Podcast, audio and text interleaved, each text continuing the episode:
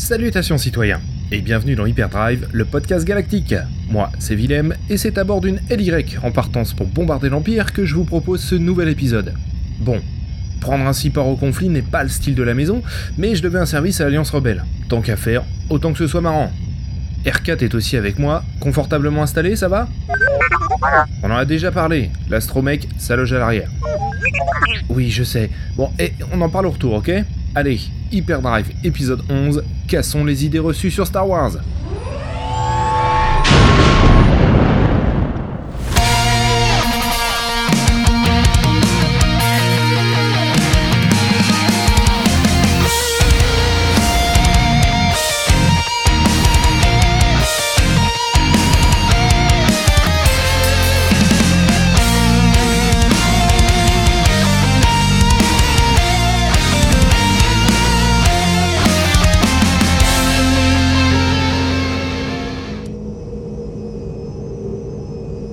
R4, tout fonctionne, c'est bon? Parce qu'une fois qu'on va arriver, il va falloir que ça tienne. Hein. Je suis pas un grand spécialiste du combat spatial, en tout cas pas en chasseur. L'LY c'est plutôt robuste comme vaisseau, entre R4 et ma chance légendaire, ça devrait bien se passer. Allez, on profite de l'hyperespace pour attaquer notre sujet. On entend souvent tout et n'importe quoi autour de Star Wars et de son créateur. Des arguments visant à minimiser son impact créatif le plus souvent, ou à en dire du mal, tout simplement. Mais si certains sont tout à fait légitimes, d'autres le sont beaucoup moins. Pour remettre les choses dans le bon ordre, cassons donc quelques idées reçues autour de la saga. Oh là, hé, du calme R4, on n'a pas encore commencé, je sais que ça te met en rogue ce genre d'idées, on va se calmer et on va expliquer. La plus commune des idées reçues autour de la saga est que George Lucas n'avait pas prévu de développer son histoire au-delà de son premier film. Si vous écoutez ce podcast, vous savez bien qu'avant de tourner Un Nouvel Espoir, George Lucas avait déjà une idée très claire de ce que serait l'univers de Star Wars. Les grandes lignes de son intrigue étaient prêtes, il a écrit la première mouture de cet univers en 73 dans le journal des Will. N'hésitez pas à aller voir l'épisode 10 d'Hyperdrive pour plus d'infos sur le sujet. En tout cas, il y pose les bases de la saga, l'ordre Jedi, l'Empire galactique, etc.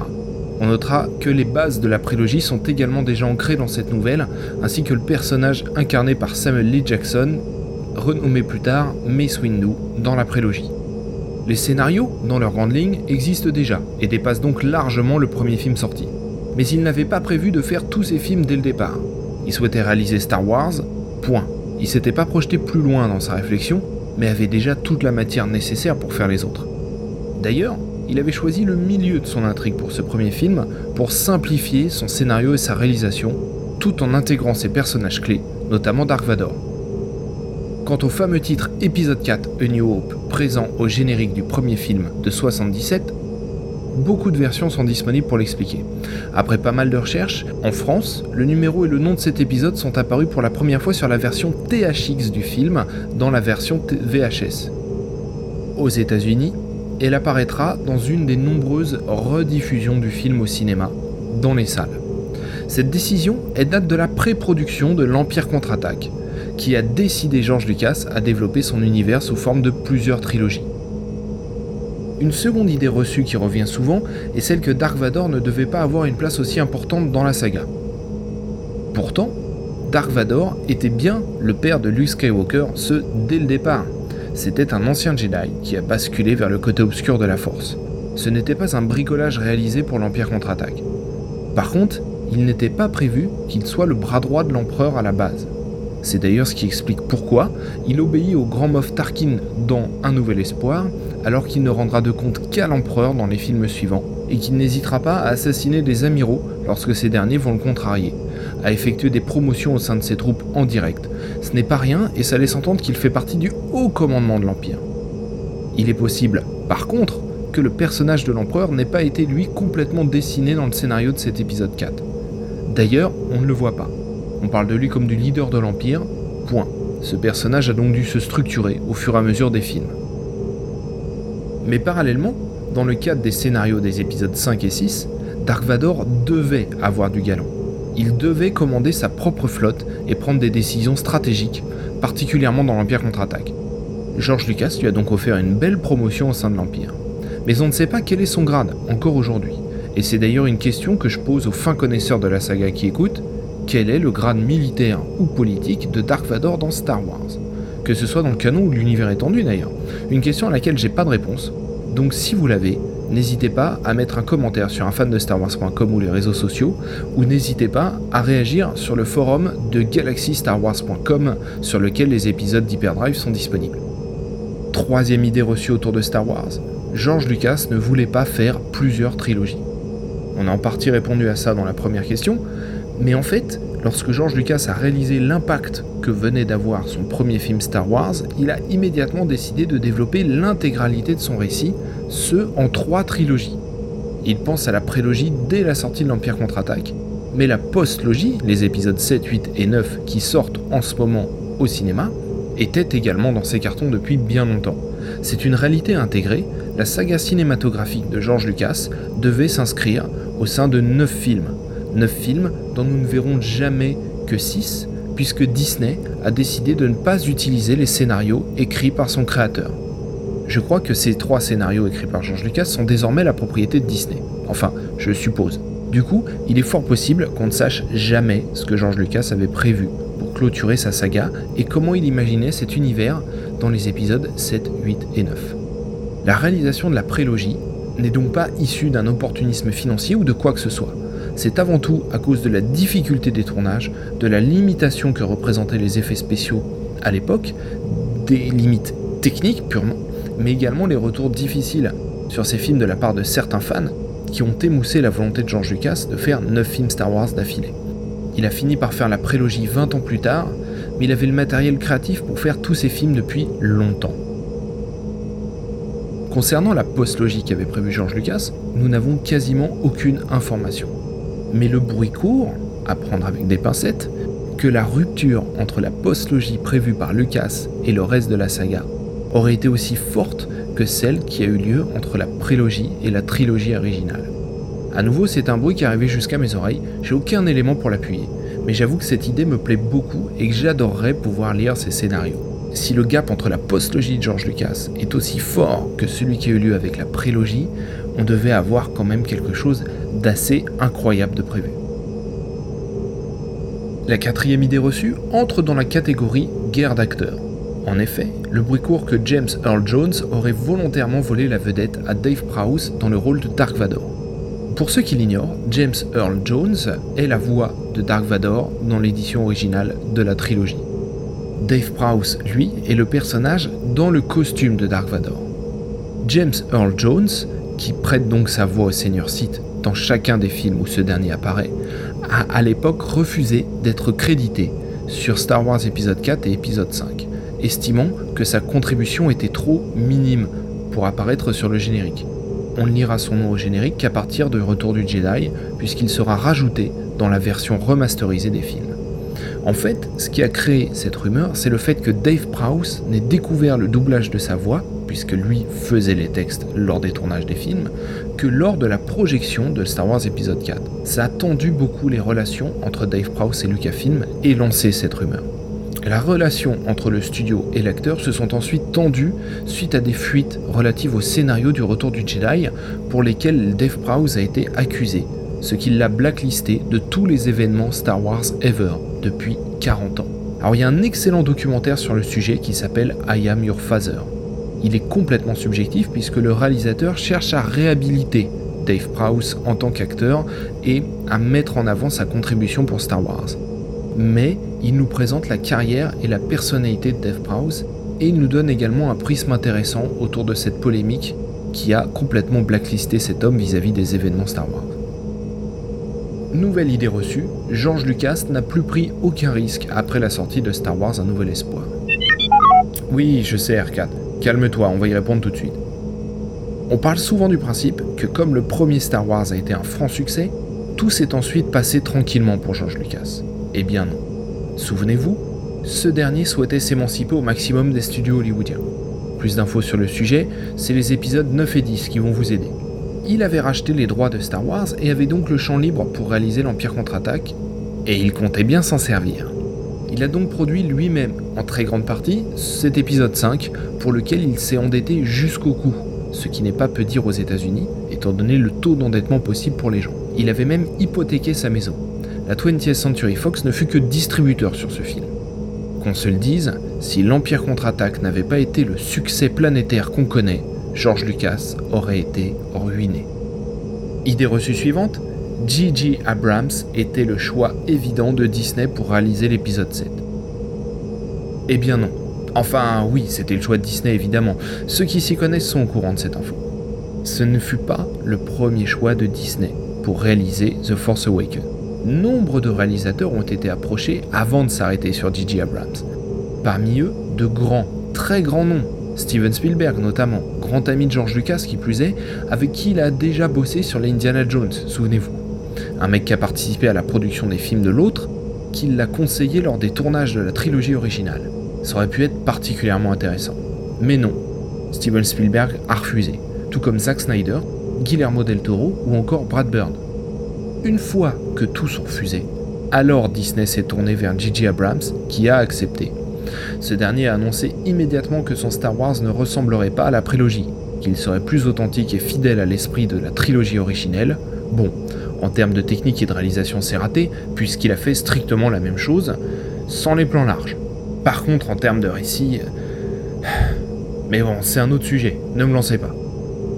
Quoi qu'il en soit, et je pense que c'est sans doute dû à sa relation avec Star Trek, J.J. Abrams n'était pas le premier choix de Disney pour réaliser ce Force Awakens. Idée reçue, cassée. À la suivante, George Lucas a piqué des idées partout pour concevoir son univers. Oui, oui, je, sais que c'est important. Laisse-moi répondre. Du calme. De Jules Verne au frère Wachowski, en passant par George Orwell ou Lovecraft, tout auteur ou créateur d'un récit s'inspire d'éléments existants. Ils peuvent venir de l'environnement de l'auteur, d'éléments culturels, historiques. C'est ainsi que se passe le processus créatif, ce depuis toujours. Une personne vous offrant un imaginaire complètement neuf est simplement quelqu'un faisant appel à des références culturelles que vous ne connaissez pas ou dont l'auteur même n'a pas conscience.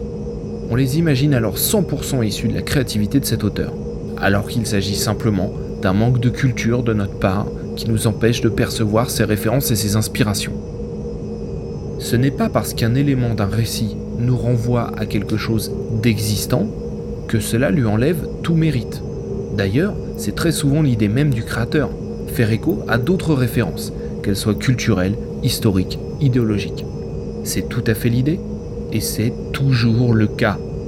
Il ne faut pas croire qu'il n'y a pas de message dans le fait que le costume de Vador rappelle une armure de samouraï, que les uniformes des officiers rappellent ceux des nazis pendant la Deuxième Guerre mondiale, ou que ces trois PO rappellent Maria du film Metropolis, le chef-d'œuvre de Fritz Lang de 27. Mais ce ne sont pas les seules références qui sont présentes. Coruscant, par exemple, est une planète qui, dans sa configuration même, n'est pas sans rappeler Métropolis, justement. Si, si, Arcade, je te, je te Attends. Coruscant. Toute la bourgeoisie de la planète vit dans les hauteurs de celle-ci. Les bas-fonds de Coruscant sont réservés à la plèbe et aux criminels.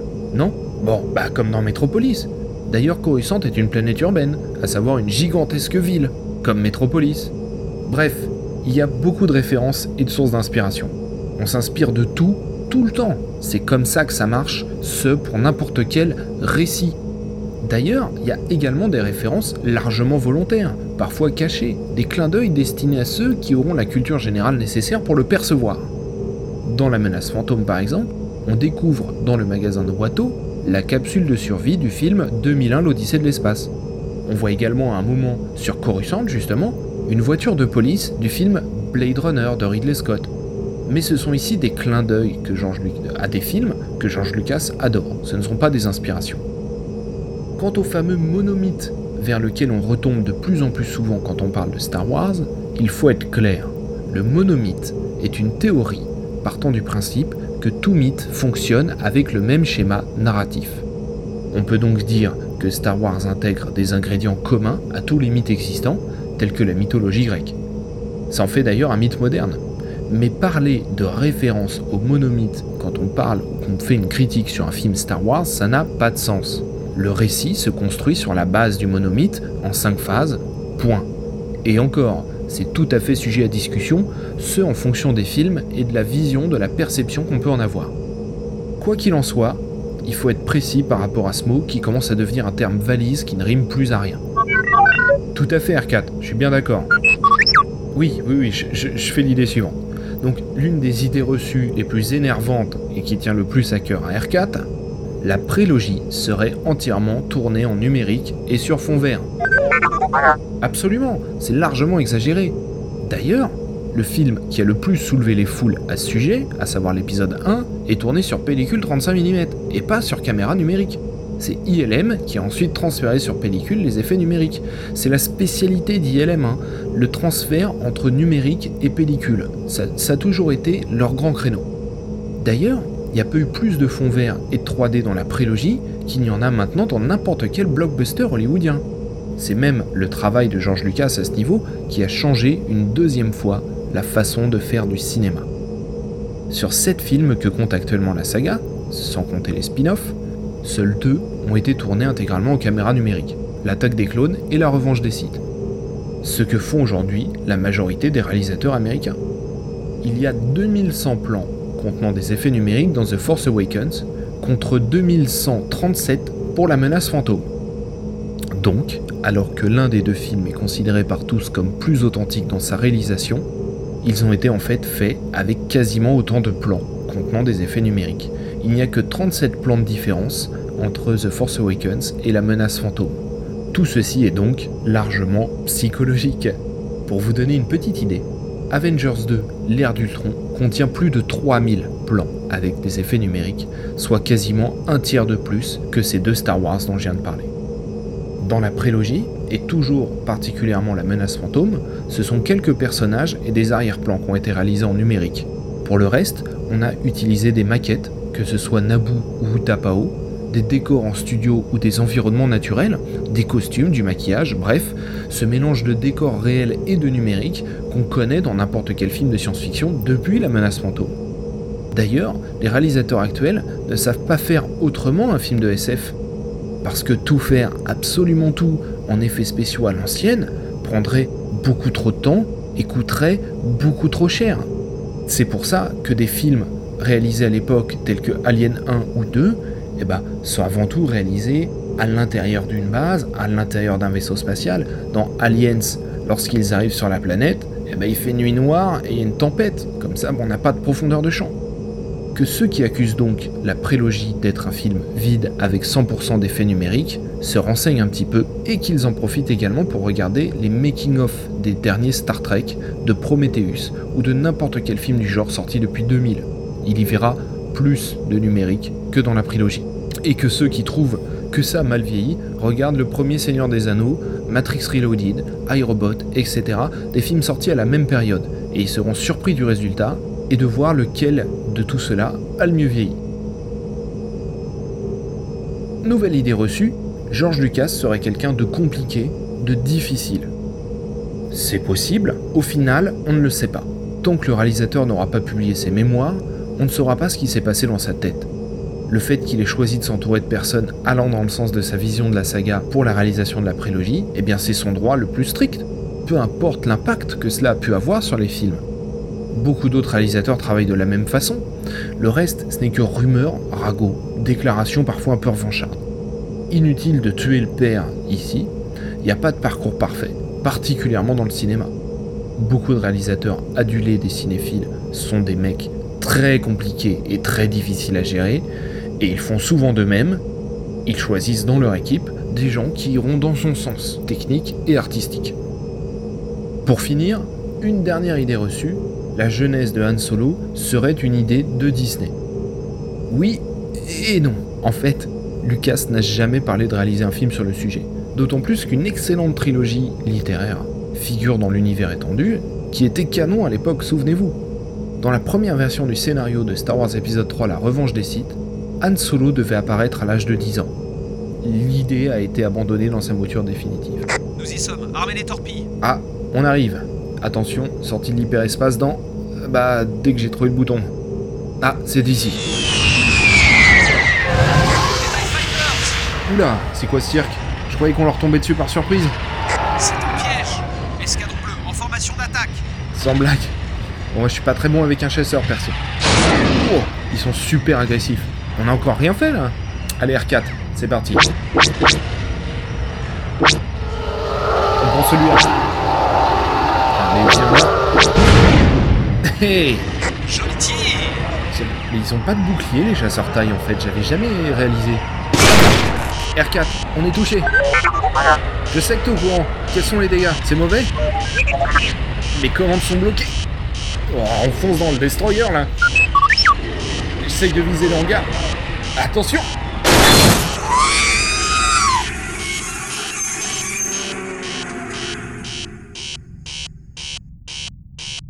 Oh, j'ai réussi. Ouais, on a réussi.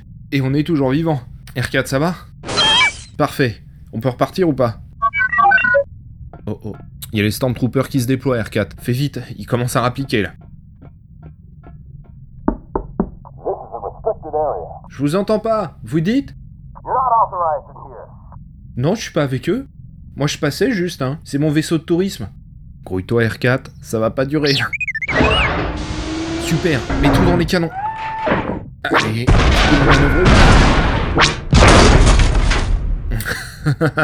Ce boulot est de bon moment. Allez, on file. On redécolle et on largue les bombes par-dessus. Comment ça, bloqué On peut pas ouvrir la trappe? Bon, on sort du vaisseau, on le fait péter avec un détonateur. Il y a un taille bomber là-bas. Allez, c'est parti. Je le règle sur une minute. Je sais pas, je pense qu'il dira un truc du genre Bon boulot, Willem, vous avez abandonné votre vaisseau, mais la mission est accomplie. Tenez, voici un supplément. Mais non, t'es trop pessimiste. Allez, on embarque.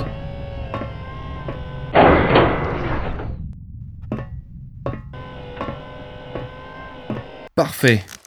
Tu vois, R4 Les tailles, ça m'est beaucoup plus familier. Ça me rappelle le- l'époque où j'ai fait mes classes. Branche le switch du transpondeur, qu'on se fasse pas dégommer par nos copains. Décollage, c'est parti.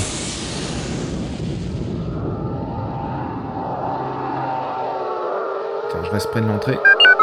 Non, j'attends que ça ait pété pour faire un bel effet de conclusion. D'ailleurs, ça devrait pas.